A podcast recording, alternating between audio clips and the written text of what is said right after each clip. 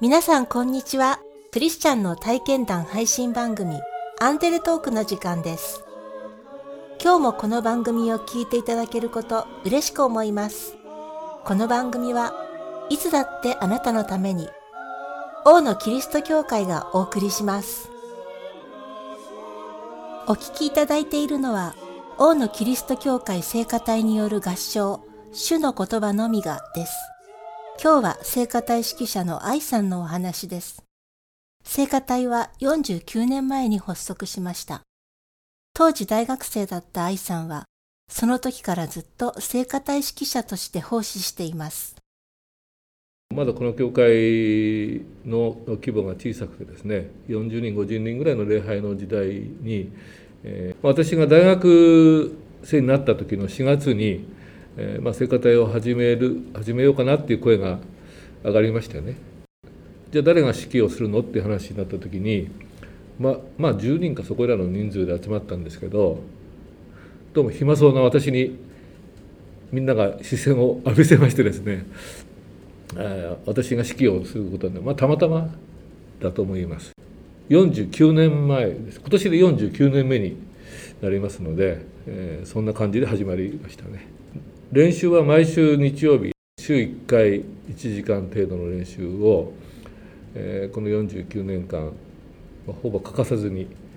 えーやってきましたよね。や練習の休みっていうのは、えー夏休み冬休みの1回ずつぐらいですね。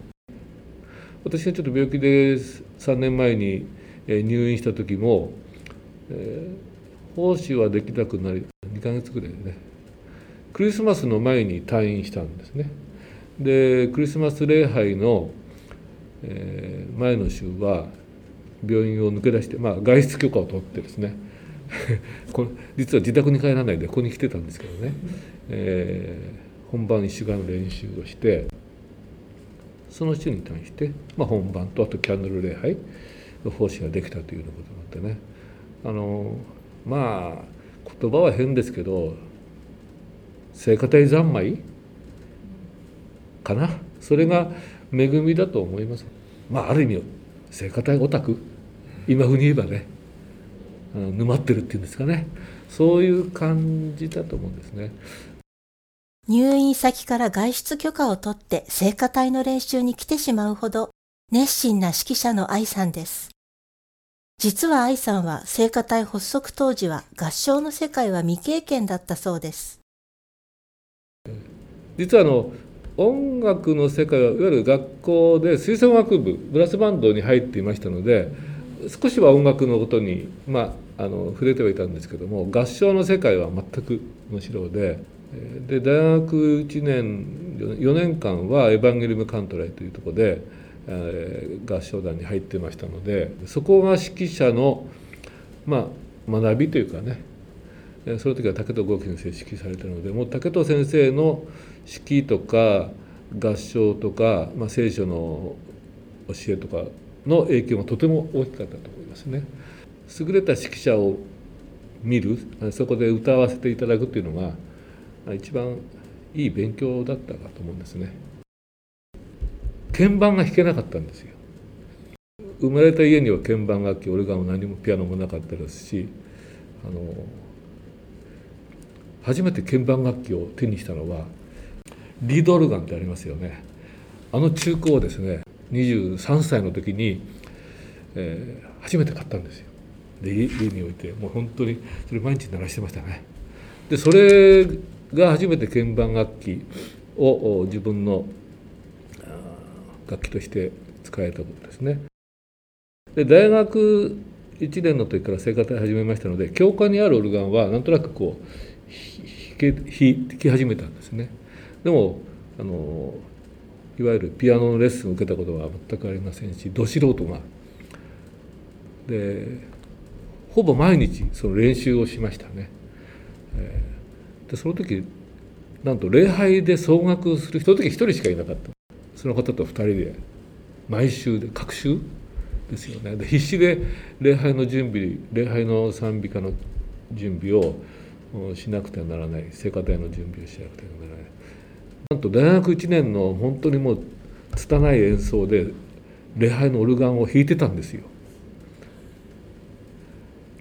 これね私が頑張ったからできたというのはないんですよ。あの教会の方々の忍耐力だと思います。あのよく我慢してくれたと思うんですね。私みたいなど素人が入っていったら絶対ミスしてますよね。それをね認めてくれて温かい目でね「お前やめろ」なんて誰も言ってくれないし そういうことがあったんですね。でそれが本当にもう変えられてきたということですね。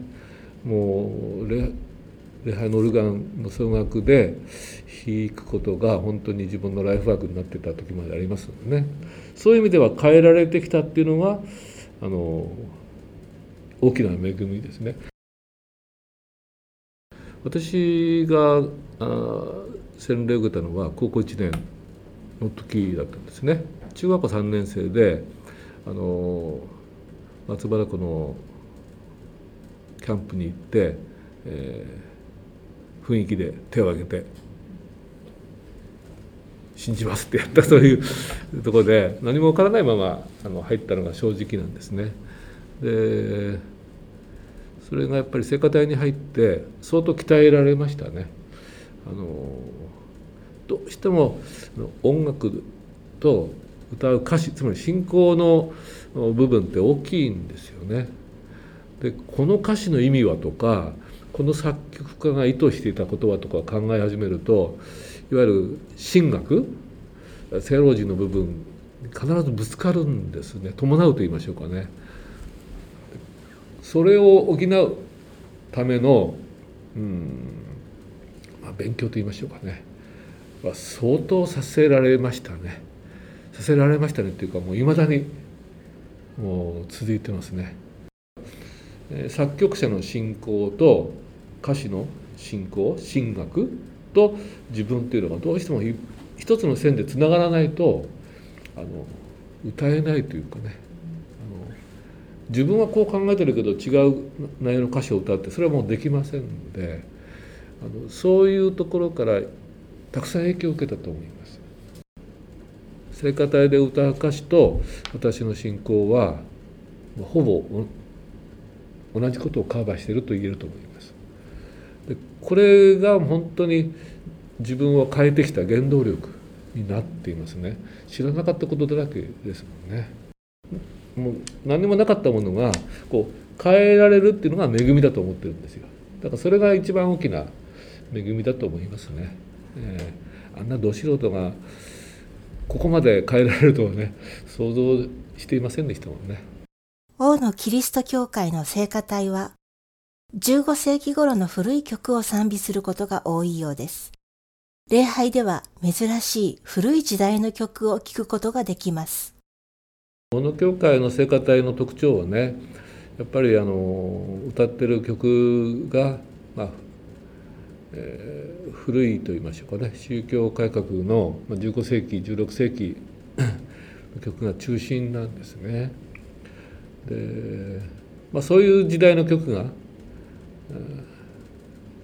興味があったり好きだったりする人には、えー、教会に来てよかったなと思う瞬間だと思うんですけど珍しい曲が聴けると思います。バッハよりも100年ぐらい前のシュッツという人がドイツの作曲家でいるんですね。でシュッツの楽譜はあのインターネットで結構あるんですよ。もうあのパブリックドメインでフリーなのでダウンロードして私が日本語に訳して歌うことがあるんですよ。でそれはですね大野教会の聖歌でないと聴けない曲。でなぜそういうことをするかというとやっぱりあの賛美の歌詞が納得できない曲はあの歌えないと言いましょうかね使えないことがあるんですね。この教会の聖歌隊の一つの特徴は古い時代の珍しい合唱が聴けると本邦初公開って言いますけども結構そういうのがあるんですね。ええ、でもそれがね聞いてよかったなんて、まあ、相当マニアな人ですけどね。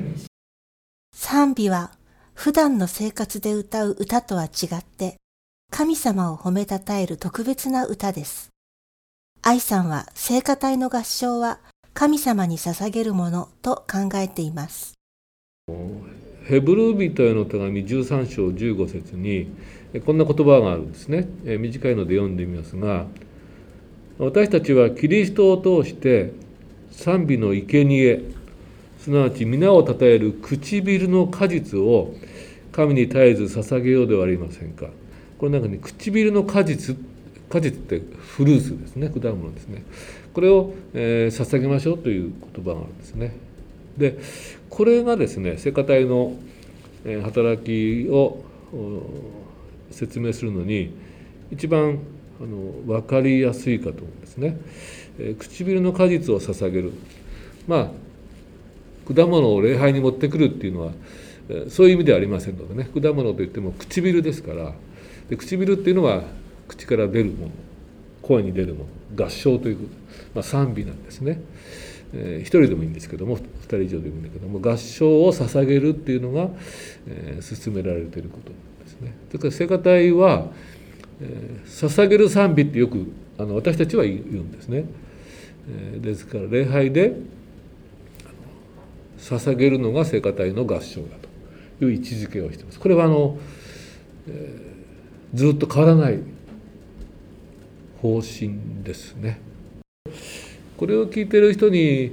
教会で歌ってる賛美をね本当に自分の思いと一致させて歌っていただいたらいいなと思うんですね。これがあの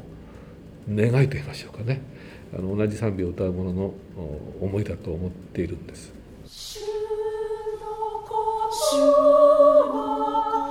皆をたたえる唇の果実を神に捧げる。